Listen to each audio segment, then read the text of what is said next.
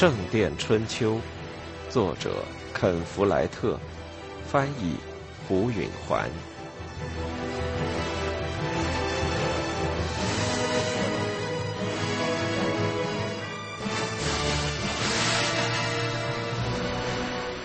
第三章，一。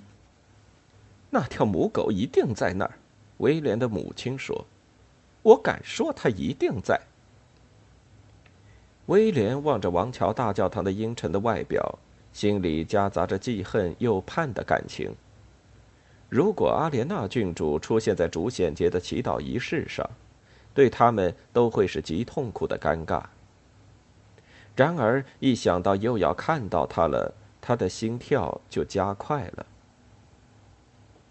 他们沿着通向王桥的大路策马奔驰，威廉和他父亲骑着战马。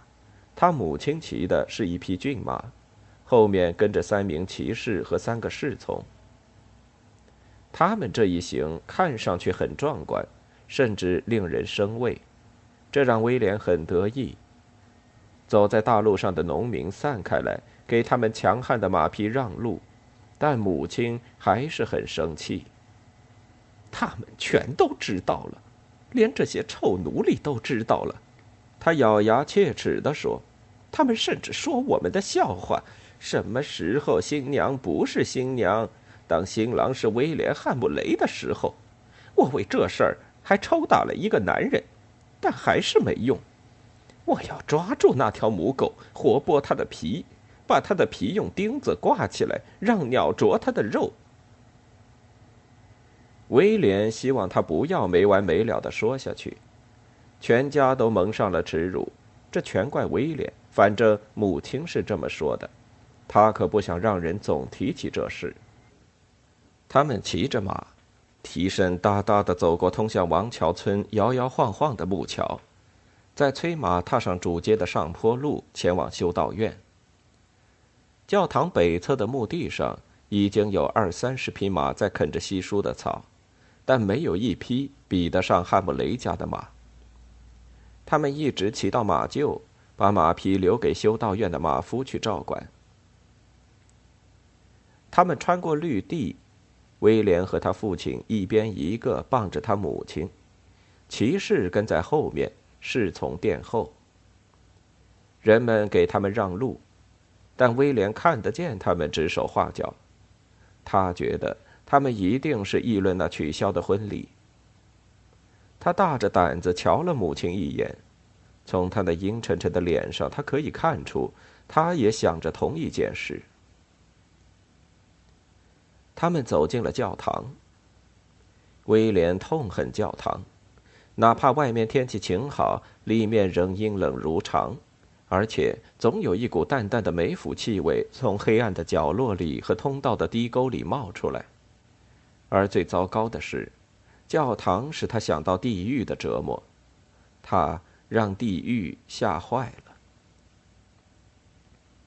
他的视线掠过会场，起初他因为光线太暗，很难分清人的面孔。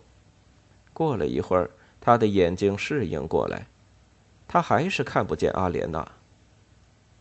他们沿通道向前走，看来他不像是在场。他感到既轻松又沮丧。跟着他看到了他，他的心猛地一跳。他在中殿左侧靠前的地方，有一个威廉不认识的骑士陪着，周围都是士兵和侍女。他背向着他，但他那一团卷曲的乌发是不会错的。在他瞄着他时，他转过脸来。露出曲线柔和的面颊和笔直傲慢的鼻子，他那双近乎黑色的眼睛遇上了威廉的目光。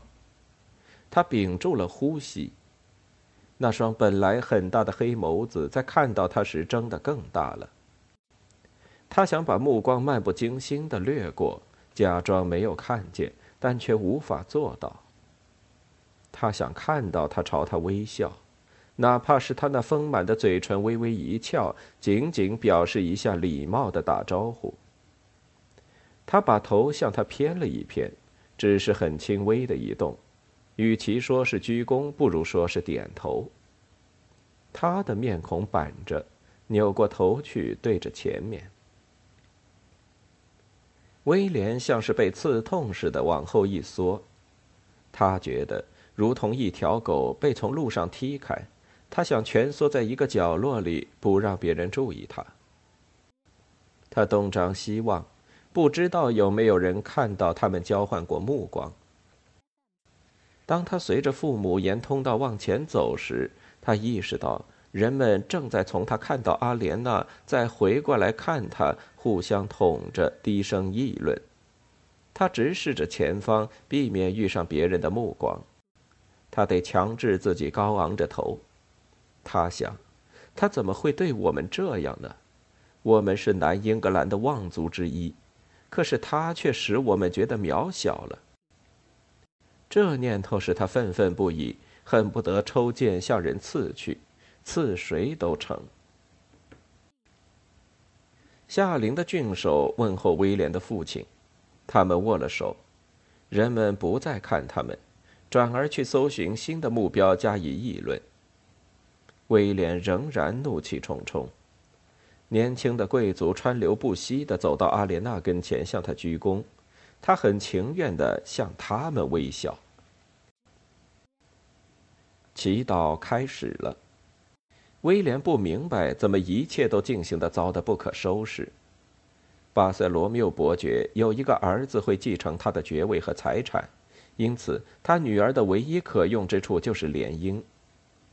阿莲娜芳龄十六，是个真女，她没有显出要做修女的意思，由此可以假定她会乐于嫁给一个健康的十九岁的贵族，不然的话，到头来。政治上的考虑可能会很容易的导致她父亲把她嫁给一个臃肿肥胖、患痛风病的四十岁的侯爵，甚或是六十岁的秃顶男爵。双方一旦达成协议，威廉和他的父亲可没有秘而不宣，他们把这个消息得意的在周围各县广为传播。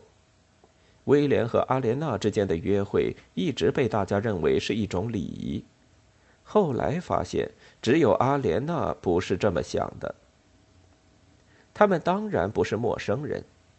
他还记得她小姑娘时的样子，当时她长着一张顽皮的脸蛋，小鼻子是扁的，不听话的头发总是剪得很短。他霸道任性，大胆好斗，他总要当孩子头，玩什么都由他说了算，怎么分队，怎么裁判。怎么得分都是他决定。他一方面被他迷得神魂颠倒，同时又对他在游戏中指手画脚、吆三喝四深为不满。他只要打上一架，就可以把他的游戏搅散，使自己一时成为孩子们注意的中心。但这种局面为时不长，最后还是由他来控制一切，让他觉得受了挫折、遭了失败、被人唾弃。又恨又爱，就和他现在的感觉一样。他母亲去世后，他和他父亲经常外出，威廉见到他的机会少了。然而他还是能见到他，眼看着她长成一个引人注目的美丽少女。当他得知她将成为他的新娘时，真是欣喜异常。他自认为。不管他喜欢不喜欢她，反正得嫁她。不过他还是去见她，有意尽他所能去铺平通向举行婚礼的圣坛的道路。她可能还是个处女，但她却不是童男。受他迷惑的一些姑娘，差不多和阿莲娜一样漂亮，只不过她们没有一个像她那样出身高贵。在他的经验中。很多姑娘对他印象很深，是他的精美服饰，他的高头骏马和他散漫花钱买甜酒和缎带的那股劲儿。而如果他能和他们在仓房里单独相处，最后他们通常就半推半就的屈从于他。他接近姑娘们的常用办法都有点性之所至。起初他会让他们以为他对他们并没有特殊的兴趣。但当他和阿莲娜单独在一起的时候，他发现自己想入非非。他穿的是一件鲜蓝色的丝袍，宽松飘逸，但他所能想到的只是衣服下面的肉体。他很快就可以随心所欲的随时看到他的动体了。他曾经看到他在读书，对于不是修女的女人来说，这可是很不平常的小钱。他当时问他那是什么书。其实是为了转移注意力，不去想她的乳房是怎么在绸衣下起伏的。这书叫《亚历山大传奇》，是亚历山大大帝的故事，讲他怎么征服了东方奇妙的国家。在那些地方，宝石长在葡萄藤上，庄稼还会说话。威廉无法想象，一个人为什么肯把时间浪费到这种蠢事上。不过他没有说出来。他给他讲他的马匹、他的猎犬、他打猎、摔跤和比武的成绩。他并不像他所期待的那样饶有兴味。他给他讲他父亲为他俩建的房子，还帮他准备有朝一日在那里持家。他给他勾勒他办事的方式。他感到，他失去了他的注意力。尽管他说不出他为何如此，他尽量靠近他坐着，因为他想把他搂在怀里，一路摸上去，看看他的乳头是不是像他想象的那么大。可是他还缩着，还抱着胳膊，叠着腿，那样子是要把他拒于千里之外，使他无可奈何的被迫放弃了那念头。只好用很快就可以对他为所欲为的想法来安慰自己。然而，当他俩在一起时，他并没有露出一点事后如此发作的迹象。他曾相当平静地说：“我觉得我们不那么般配。”但他误以为这是他那方面的动人的谦虚，于是就向他保证，他还是很配得上他的。他根本没想到，他刚一离开他家，他马上气冲冲的到他父亲跟前大吵大嚷，宣称他不会嫁他，怎么劝也没用。他宁肯进女修道院，哪怕他们把他用链子锁到圣坛跟前，他也不会说一句婚事。这条母狗，威廉想，这条母狗。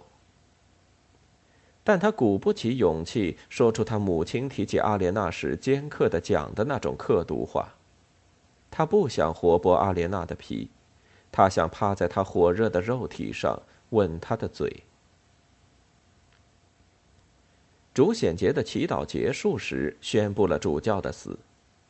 威廉希望这个消息最终会引起轰动，盖过取消婚约的效果。修士们列队走了。人们朝出口散去时，有一阵激动谈话的嗡嗡声。很多人和主教不仅有精神上的联系，而且还有物质上的牵扯，是他的佃户，或者转租户，或者雇工。大家都对谁做他的继承人和会不会导致变更感兴趣。一个大地主之死，对他治下的人来说，往往意味着风险。威廉随着父母沿中殿向外走，他很惊奇的看到沃尔伦副主教正朝他们走来。他在教众中轻快的穿过，像是一条大黑狗在一群母牛中钻行，而人们也像牛群一样惊恐的扭回头看着他，往一旁闪开一两步给他让路。他不理睬农民，但对每个乡绅都说上几句。当他走到汉姆雷一家跟前时，他向威廉的父亲致意，却没有理睬威廉，又把注意力转向他母亲。这样会婚真是可耻，他说。威廉脸红了，这蠢材这么讲，是不是以为他在以同情表示礼貌呢？他母亲并不比威廉更热衷于谈这件事，我可不是那种耿耿于怀的人。他说了假话。沃尔伦对此听而不闻。我听说了巴塞罗缪伯爵的一些事，你可能会感兴趣的。”他说，他的声音不高，怕被人偷听。威廉得竖起耳朵才能听清。伯爵似乎不愿背弃他对老王宣的事。他父亲说：“巴塞罗缪一向是个顽固的伪君子。”沃尔伦看起来很痛苦，他需要他的聆听而不是评论。巴塞罗缪和格洛斯特的罗伯特伯爵不愿意接受斯蒂芬王，而你是知道的，新王是教会和贵族们选定的。威廉不明白，一个副主教干嘛要对一位老爷讲这种贵族间常有的争吵。父亲也想到这一点，因为他说：“可是这两位伯爵对此无能为力的。”母亲和沃尔伦一样，对父亲插入的评论不耐烦。听着，他虚着他。沃尔伦说。我听到的消息说，他们正在策划一场叛乱，拥戴莫德做女王。威廉简直不能相信自己的耳朵了。这位副主教当真会在王桥大教堂中殿这儿悄悄的，又是一本正经的说起这番愚蠢的话吗？不管是真是假，会因此受绞刑的。父亲也吃惊了，但母亲却若有所思地说：“格洛斯特的罗伯特，是莫德的同父异母兄弟。”哼，这话有理。威廉不明白他怎么会对这条捕风捉影的消息如此认真，但他是非常聪明的，几乎料事如神。沃尔伦说：“不管是谁。”只要能除掉巴塞罗缪伯爵，并且在叛乱未发动之前就予以制止，他将赢得斯蒂芬国王和圣母教会永久的感激。真的，父亲用困惑的口吻说，但母亲已经会意的点起头来了。巴塞罗缪预定在明天到家。沃尔伦说到这里，抬眼一看，和某个人的目光相遇。他回过头来看看母亲，说：“我认为在所有的人当中，你是会感兴趣的。”说完就走开了，向别人打招呼去了。威廉盯着他的背影。他全部要说的话，当真就只有这些。威廉的父母继续往前走。他跟着他们穿过拱形的大门，到了院子里。他们三个人都一言不发。在过去的五个星期里，他听到不少议论，都是关于谁会继位为王。但到了圣诞节前三天，斯蒂芬在西敏寺大教堂加冕之后，似乎大局已定了。如今，如果沃尔伦说的不错，这问题好像又悬而未决了。可是沃尔伦告诉汉姆雷一家这件事，用心何在呢？他们走过绿地，向马厩走去。他们在教堂前廊外一甩开人群，不会再被人偷听到他们的谈话之后，父亲马上激动地说：“真是太走运了！就是侮辱了我们家的那个人，被人发觉犯了叛逆的弥天大罪。”威廉不明白其中有什么太走运的地方，但母亲显然明白，因为她点头赞同。父亲接着说：“我们可以用剑尖指着他，把他抓起来，在最近的一棵树上吊死他。”威廉原没想到那一点，但他现在恍然大悟：如果巴塞罗缪是个叛乱分子，杀掉他是理所当然的。我们可以报仇，威廉脱口说道。而且我们不但不会为此受罚，还会得到国王的褒奖。他们就可以抬起头了。而且，你们这一对傻瓜！母亲带着突如其来的恶毒说：“你们这对没脑子的白痴！”你们说要在最近的一棵树上吊死他，要不要我告诉你们，然后会怎么样？”父子俩谁也没说什么。在他处于这种心境时，最好别出声。他说：“格洛斯特的罗伯特会矢口否认有什么阴谋，还会去拥抱斯蒂芬王，宣誓效忠，事情就这么了结了。但你们俩会以谋杀罪论脚。”威廉打了个冷战，想到受绞刑，他给吓坏了。他曾做过这种噩梦。然而他看得出母亲是对的。国王可以相信，甚至装作相信，没人会轻率的反叛他，从而也就会不假思索的牺牲两条无辜的生命。父亲说：“你说的对，我们就像捆猪去杀一样，把他五花大绑，活着送到温彻斯特，交给国王，当场指控他，要求给我们奖赏。”你怎么不动动脑筋呢？母亲轻蔑地说。他很紧张。威廉看出来，他对此和父亲一样激动，但想法不同。副主教难道不想把一个叛逆分子捆到国王面前去吗？他说。他不想给自己得到一份奖赏。你们不知道他一心巴望着当上王桥的主教吗？啊？他干嘛要把这次抓人的好处奉送给你？他干嘛要想法儿在教堂里遇上我们，就像刚好碰上那样，而不到汉姆雷去见我们呢？啊，为什么我们的谈话这么简短，而且不直接？他为了加强效果，顿了顿，似乎要听回答，但威廉父子都明知道他并不当真需要什么回答。威廉想起来。教士是不该看见流血的，并且想到可能正是出于这一原因，沃尔伦不想卷进逮捕巴塞罗缪的事件中去。但再进一步考虑，他意识到沃尔伦不会有这种顾虑。我来告诉你们吧，母亲接下去说，因为他没把握巴塞罗缪是个叛逆分子，他的情报不那么可靠。我猜不出他从哪儿得来的，他也许是偷听到了一次醉言醉语，也许是截获了一封不明不白的信，或者是和一个信不过的奸细谈过话。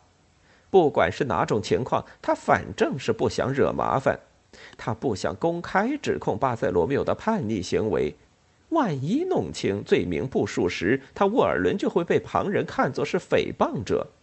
他想让别人担这个险，替他干这种脏事。等完了以后，如果叛乱属实，他就会站出来分享他的一份好处。如果巴塞罗缪万一是无辜的，沃尔伦就干脆永远不承认他今天对我们所说的话。他这么一说，事情就像是显而易见了。但如果没有他，威廉父子就会完全落入沃尔伦的圈套，他们会心甘情愿地充当沃尔伦的代理人，为他去冒风险。母亲的政治判断力真是准确无误。父亲说：“那，那你是不是说我们应该彻底忘掉这事？”“当然不是。”他的眼睛闪着光。这还是个机会，可以毁掉羞辱我们的人。一个侍从牵着他的马等在那儿，他接过缰绳，把他挥开，但并没有立刻上马。他站在马旁，沉思着，拍了拍马脖子，低声说：“我们需要他们谋反的证据，这样等我们指控后，他就赖不掉了。”我们还得悄悄的拿到证据，不能暴露我们的意图。等证据到手，我们就可以逮捕巴塞罗缪伯爵，把他带到国王跟前。巴塞罗缪面对证据，那就只能认罪，请求宽恕。到那时候，我们再要求给我们的赏赐。而且还要否认沃尔伦帮了我们。父亲补充了一句，母亲摇了摇头。让他去得他那份荣誉和赏赐，那时候他就欠了我们的情，这样对我们只有好处。但我们到哪儿找证据呢？父亲忧虑地说：“我们嘛，得找个办法，在巴塞罗缪的城堡周围打探一下。”母亲皱着眉说：“这是不容易。我们要是去进行礼貌性的拜访，没人会信得过我们。谁不知道我们恨他们呢？”威廉忽然想到一招，哎，我可以去。他说，他的父母都有点惊讶。母亲说：“我想你去的话，不像你父亲那么让人起疑。可是你用什么借口呢？”威廉已经想好了，我可以去见阿莲娜吗？他说，他的脉搏都随着这个想法加快了。我可以请求他重新考虑他的决定。说到底，他并不了解我。我们见面的时候，他对我判断错了。我可以做他的好丈夫。也许他只需要更迫切的求婚。他对自己的希冀附以怀疑的一笑，这样他父母就不会相信他的每个字都是当真的。嗯，一个完全信得过的借口。母亲说，她使劲盯着威廉。我的天哪！我还不知道这小子到底有没有他母亲的一些头脑呢。